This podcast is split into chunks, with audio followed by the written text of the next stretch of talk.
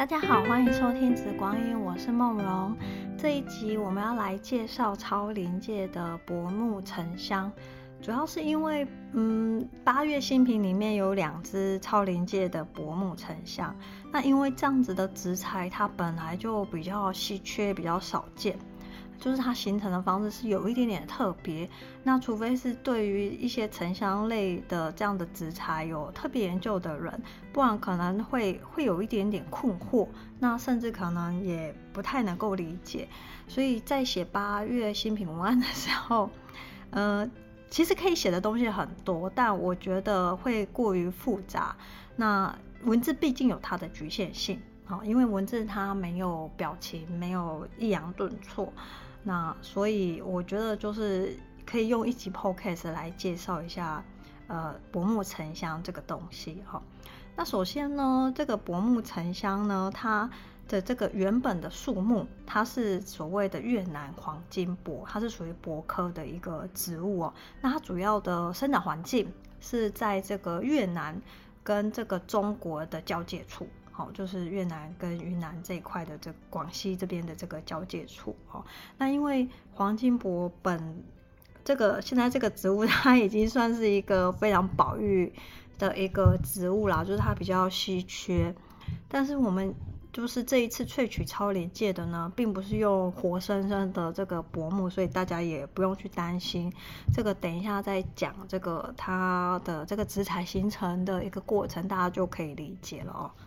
但它确实是比较稀缺的一个东西。那大家看到薄木沉香，沉香两个字也不要去有一个误会，因为沉香它是一种，这两个字其实是指一个植材它形成的一个过程的一个方式。那这个薄木沉香不是大家熟悉的那个非常贵，就是一摸可能就会贵到想要让你咬手指头的那个沉香精油哦。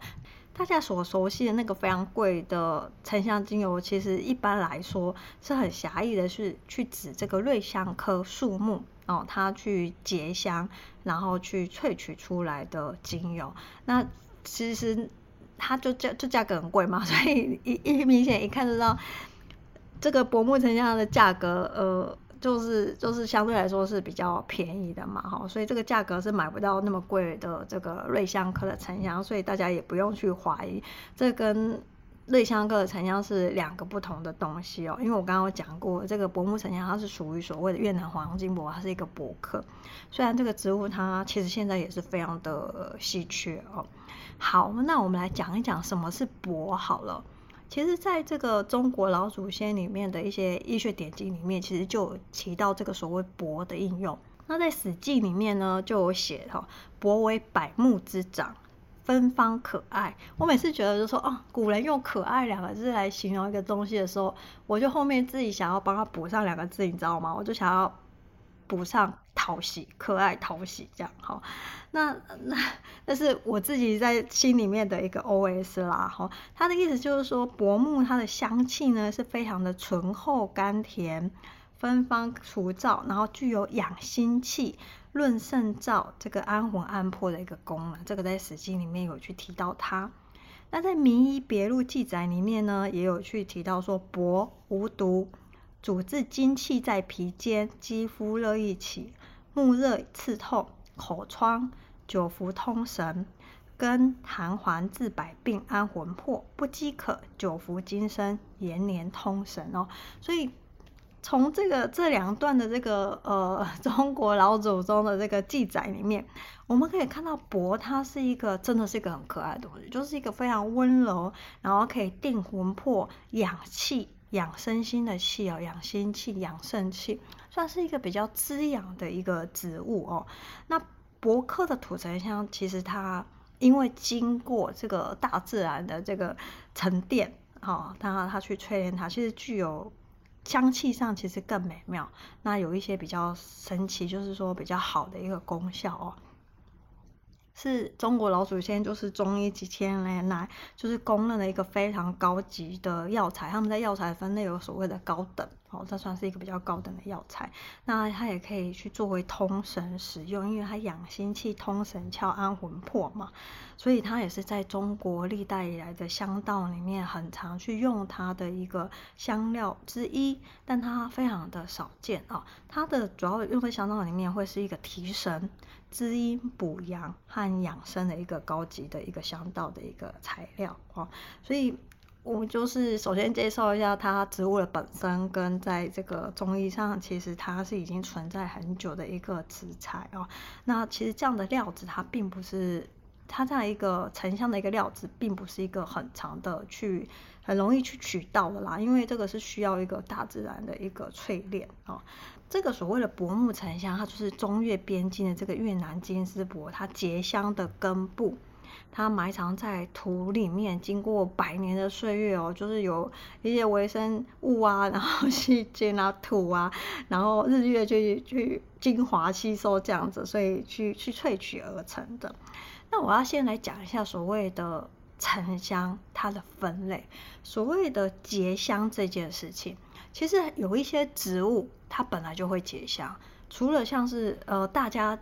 味道摇手指头的这所谓的瑞香科之外，其实柏科也会，橄榄科也会，还有一些科属，它的树木其实都会结香。那当然就是说结出来的香的香气是不是大家喜欢的？还有就是说它的稀缺性哦，所以大家就我觉得很多东西是呃比就是。都会结香，但重点就是还是还有那个品质。那大家觉得有没有认可它的价值哦？所以真正会结香的，我说，然后也可以叫做沉香的，不只是瑞香科哦。那我们来讲一下所谓的结香，有分所谓的生结香和熟结香。一般对于这种沉香很喜好的人，或是比较有研究的人，通常在入手跟沉香相关的 这个产品的时候，除了产地之外，其实还有一个就是会问的，就是说它是生结香还是熟结香？好，然后接下来熟结香就会问说它是倒架土沉还是水沉，因为这个会影响到它气味的这个不同，完全会完全不一样。还有就是它的这个所谓在。对身体疗效上，不管是情绪上，或是在这个中医或者在香疗上，它的效果也会不一样。所以一般来说，都会接着去问这个问题。这个问题就也会影响到它的价格，而且价差会非常的大哦。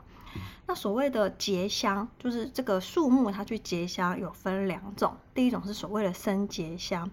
生结香就是指说这个树木还活着的时候，它的这个树木局部受到感染后结香。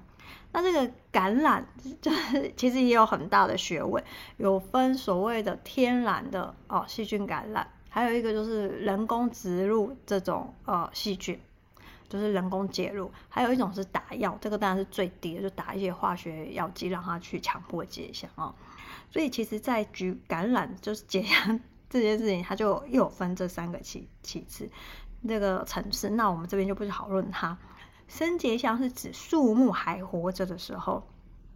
它感染后去结香，然后呃人类就会把这个结香的部分挖下来，这个就是所谓的生结香。生是指树木还活着的意思。那所谓的熟结香呢，是指树木结香之后，它这个香脱落主体，或者是这个树木整棵就是这样死亡之后，在自然的环境里面。那这个香它继续熟化而成的一个香，那这个熟结香呢，因为它可能这个香脱落主体或者整个主体，它可能就是会倒下来嘛，哦，那可能因为会受到一些，因为它在这样很自然的环境之下，它去再进步一个熟成的时候，会有很多很多种不同的这个菌种，那在菌种的多样性之下，它的香气也会更为丰富，然后也会更为这个醇厚。那这个树木它结香自然死亡后，那它可能就是经过百年漫长的岁月，那有可能是倒在地上哦。那我们就是所谓的倒架香，再来就是所谓的水层哦，还有土层。那因为不管是倒架、水层、土层，它都会经过这个，因为你知道环境中就是一定会有微生物哦。那经过这个大自然的日月啊，然后微生物的作用啊，它就会吸取一些这个植物精华。那随着岁月累积出来的东西，它通常都会比较温润，那那层次感也会非常的好。所以那什么是倒架箱？倒架箱就是经过，就是没有经过土埋的，或者或者是水沉沉在水里面的，只是倒在地上，经过风风吹日晒熟化而成。那土层就是指这个结香或者是这个。呃，部结香的部分，或是这个本体加上结香，它一直一起埋在这个土里，因为会经过地层地层的这个变化，埋在土里面哦。经过岁月的累积之后，被人挖出来的叫做土层。还有一种是倒在水里面的哦。那呃，这一次的薄暮沉香，它是土层。哦，它是经过百年的土层，那这种通常这种沉香土层跟倒架层跟水层，我们很少去看年份，因为这个在年份的鉴定上有它的一个难度。那我们会用最重的这个香气来去决定这个价值。我觉得这个其实很合理，因为再多的数据都比不上你手上的这个东西，你感受的好或是不好这样哈。那倒架跟土层。它因为都是在这个大地上去去滋养、去养育、酝酿它哦，所以一般来说，倒架跟土层的这个沉香都是比较性温，它是以补气养气为主。那有一些人可能就是气虚血虚、手脚冰冷哦，肾气不足、阳阳气气比较不足的人，那手脚冰冷的人是非常适合的哦。那水层就。比较不行，因为水城它水是性属寒凉嘛，所以水城的沉香它性凉，所以一般中药里面要的是土城是最好的，再来就是倒土城跟倒架最好啊、那土城跟倒架哪一个更好？有些时候还是要看它的品质哦，这个很难有一个所谓的绝对。那再来再次一点就是所谓的生解香，那一般来说是不会用水沉，但是是因为它的这个。药性的一个关系哦，在这个中药里面，那所以从这边就其实可以看到，就是所谓的结香哦，就是有分生结香、熟结香。那熟结香里面又有分倒架、土层跟水层哦，所以。沉香其实是一个非常广义的一个词，但是大家会自动连接到那个很贵的瑞香科哦。那沉香不只包含瑞香科，它还包含很多的这个科属，只是说，嗯，瑞香科是在这个西位，就是 聚光灯下的一个产品了哦。那所以其实从这边你可以归结出来，就是说一般，因为你知道，就是呃瑞香和沉香就是大家很喜欢嘛。那它毕竟有枯竭的一天，所以其实在三十年前，东南亚就有很多国家去去赋予它哦。其实你知道，在泰北，几乎每个人家的院子里面都种了很多的这个沉香，就是三十年前他们就开始种，所以有很多的沉香其实都已经非常的。呃，大颗就是可以开始去结香这样子哦，所以人工种植的香全部都是生结香哦，因为可能会需要呃，不管是巧合自然的这个所谓的天然虫肉，或人工介入细菌让它去结香，因为树都还活着，这种就是所谓的生解香。那野生的沉香部分，当然就有可能一部分是生解香，有一部分。是所谓的这个熟结香哦，这个是大家可以去去思考的。那其实题外话可以去补充一件事情，其实琥珀也是这个生成原理。嗯，这个在品香会的时候我有稍微去提过，只是说琥珀它历经的时间更长。那根据这个呃科学家分析，其实琥珀的形成至少都有这个好几亿年了哦。那其实琥珀的生成是因为呃这个树木。南洋杉科，它们树木就是它会分泌出所谓的树脂，那树脂之后，因为地层变化之后，可能埋在土里、水里、湖里、海里，它慢慢，因为它是一个胶质状的树脂，它是比较胶质状，所以最后就会形成这个所谓的琥珀哦。那琥珀其实是一个硬度最最最软的一个宝石哦，所以其实它有一点异曲同工之妙啦。好，所以我们刚刚来科普完这个所谓的结香这件事情，所以大家就可以理解我们今天这一次薄木沉香它用的料子就是呃薄木，就是这个薄壳黄，呃越南黄金柏，它就是结香，然后土层之后经过时间的酝酿，然后我们就是挖出来这个料子，然后去去萃取的哦。那超临界的萃取方式一直都是可以。比较更完整的去保留这个植材它的这个精致的一个部分，就是它化学成分其实是更完整的。但其实故事讲到这边，我觉得大家也不难理解，就是你每一批挖出来的这个薄木沉香，它的料子就是不一样，因为呃每一块土地，纵使在隔壁，然后纵使在一个邻居。呃，每个人养出来的女儿就是长得不一样嘛，好，所以每一批料子，每一次萃取的这个料子，它就是不一样，所以它的这个气味跟化学成分上，其实都有存在它的一个差异性，就是没有办法复制，不像说，哦、呃，可能今年的大马士革玫瑰同样产地，今年跟明年它可能没有差异性很大，可能就是就是气味可能九成相似，那可能有一些。些微的差异，但薄木沉香它的差异性就会比较大一点点。这个是大自然这个岁月的一个一个累积，我只能这样子去说。所以，嗯，这次上架有两个批次，那主要是因为呃它的气味不同，那为了去区别这个批次，所以我就用它们气味的特色来分为所谓的柔香跟古典草药香。那其实两个呃两个超临界萃取，它的化学成分确实有不一样。那这个萃取商还有给我们一个大概的一个参考的一个数据了。那我觉得是一个比例上的不同。那我觉得大家可以依照自己的喜欢的气味，那你去去入手就好了哦。那我来介绍一下所谓的香气特色哦。那所谓的古典草药香，它的化学成分，它他们给出来的参考数据是这样子的哦。雪松醇大概有二十六 percent，那阿法伯木烯十七，贝塔伯木烯四点二，所以它是一个倍半铁醇，就是雪松醇的比例会比这个柔香来的高一点点哦。那它的前味是很清新的那种草本的草药香味，就是所谓 herbal 哦，类似呃月桂迷迭香那种 herb 的草味香哦，不是那种呃草地的那种 草味香哦。它比较药草香啊，那中调呢，就是那个木质的厚度就就出来了。那我觉得它带有一种那种图书馆的那种。木质跟书香的气息，整体来说，我觉得它它的尾韵比较轻盈一点，比较上扬一点哦。那它其实可以持香非常的久，我记得我之前放在蚊香纸上，好像可以持香到五六天都没有问题。那它到尾韵之后，就是呃这个超临界它在蚊香纸上干掉之后呢，它会转为有点像是檀香的那样子的一个香气特色哦。那柔香呢？它的化学成分大概是雪松醇，就是薄木呢占了大概百分之十 percent，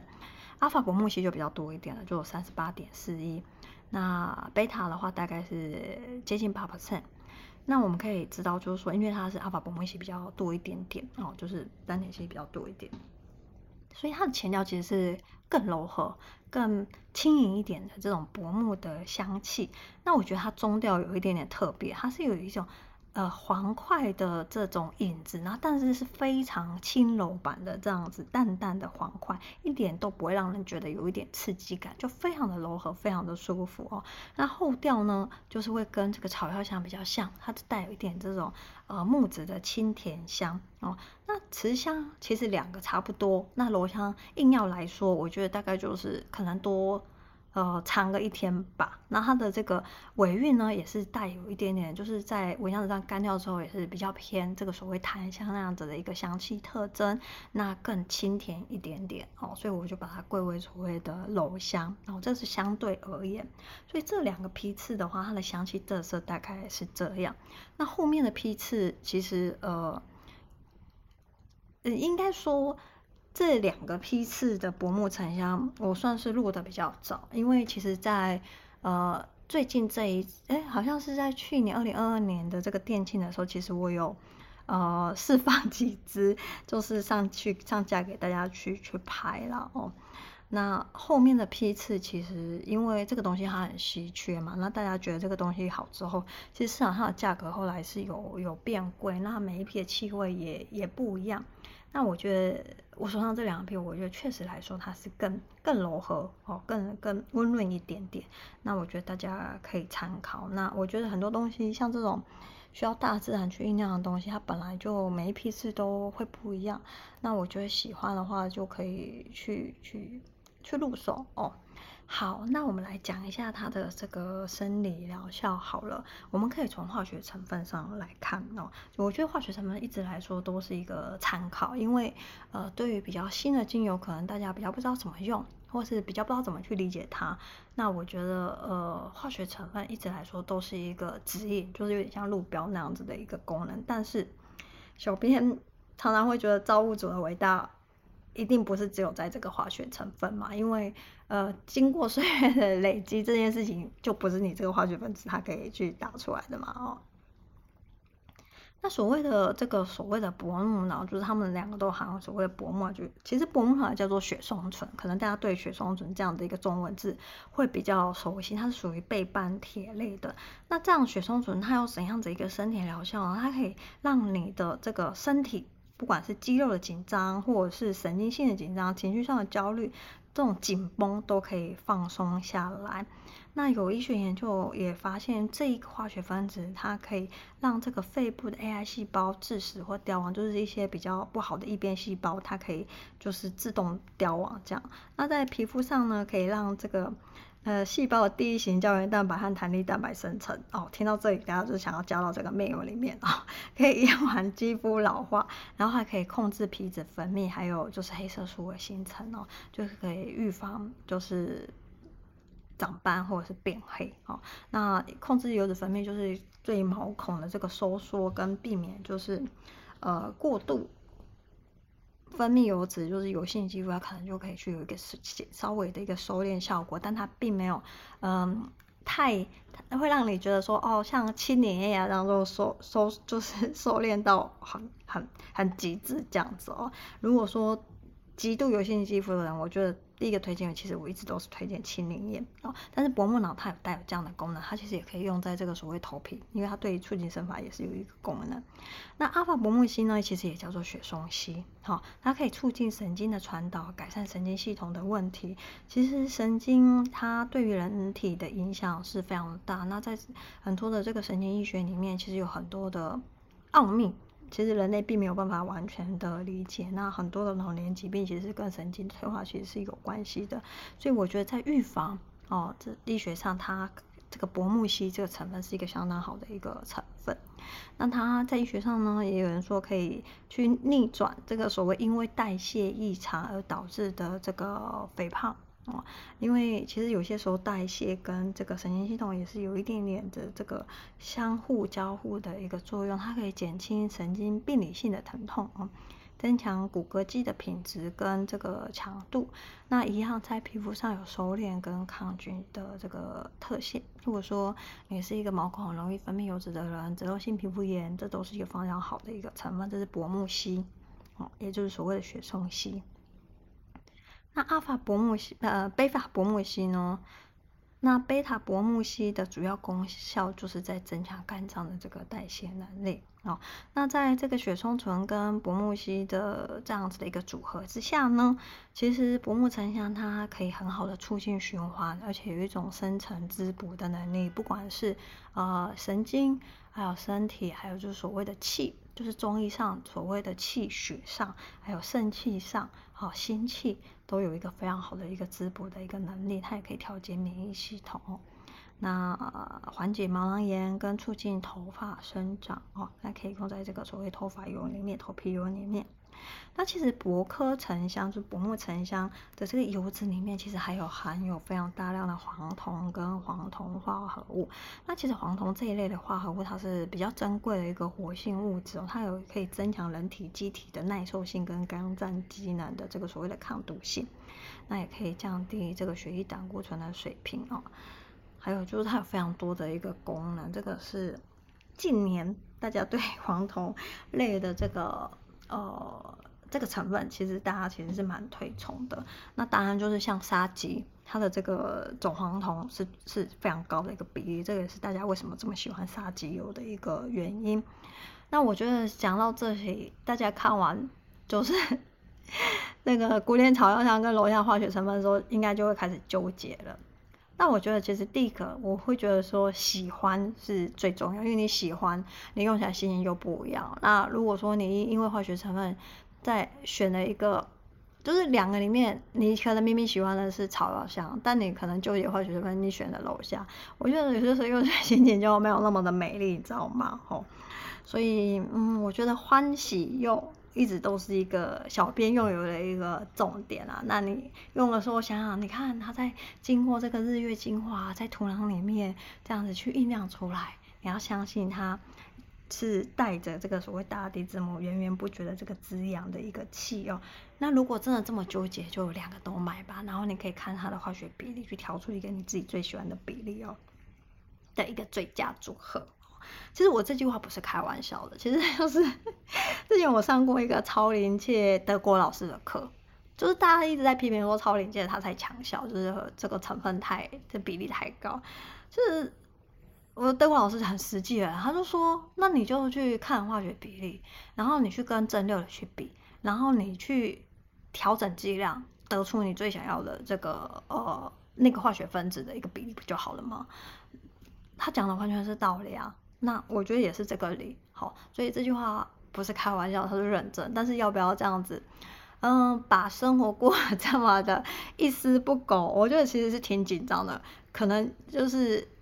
搞得自己很紧张，之后再用这支油来放松，嗯，我想应该也是一个很好的一个循环啦，好，就自己可以使用在自己实验在自己身上，好，好，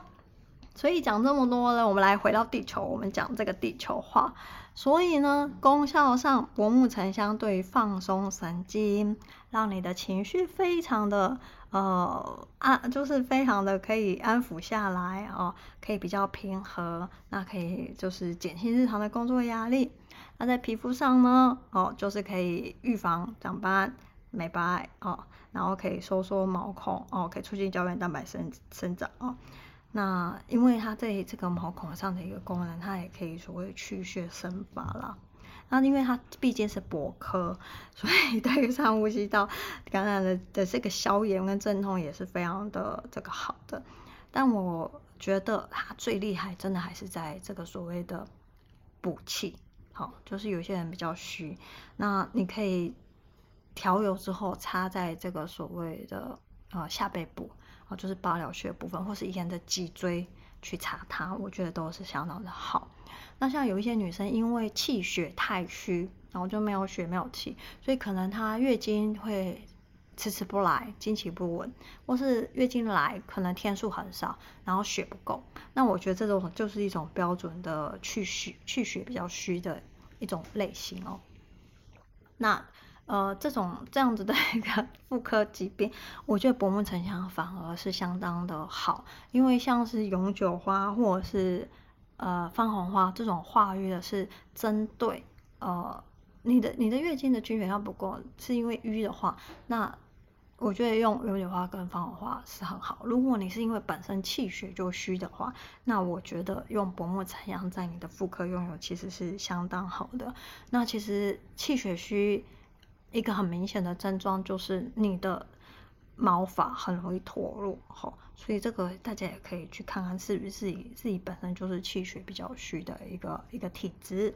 那 anyway，薄木沉香本来就很温和，所以也没有。太大的所谓的不可用这样子的一个人群，我觉得比较很少见，然后嗯，至少我目前没有特别去去想到。我觉得它就是一个非常呃养生的一支呃的的精油。那这个批次刚好有两个香气可以给大家选择。那之后 之后的香气就会不一样，那价格可能。也会上来，我没有去打听，就是新的后面的批次的一个价格，听说是相当可观哦。那因为我其实一开始有会讲，就是越南黄金箔这个东西，它本来就是一个被保护的一个植物，所以它在进出口方面本来就是也相对来说，呃，纵使它是薄木沉香，就是。几百年前或者几千年前都是大自然留下来的一个产物，但它其实，在进出口贸易上，它还是有一点它的难度在。好，所以我觉得很多东西呢，我觉得就是买了就要用，好，用了之后就是就是跟在你身上，哈。我觉得这个是小编一直在用油上的一个看法啦，所以很少看到我会囤什么油，诶，我觉得很多就算是呃。哇，不要说，就算是檀香、百年檀香，或者是或者是沉香，我其实都会用。哎，我不是一个觉得说我要把东西放着埋着不用的人哦，我不是那样子的一个人哦。好，那这一集是因为薄木沉香它确实比较复杂，那小编写到最后，我觉得嗯，看这么多文字其实挺费大家的神的，所以我就录了这一集 podcast。我想声音应该还是比较愉悦一点啊，哦，至少我觉得。比看字，呃，还要去理解它，可能这更更容易一点哈。好，这是针对这一次比较特别的薄木沉香的一个介绍。那我们这一集就先介绍到这一边啦，那我们就下一集见。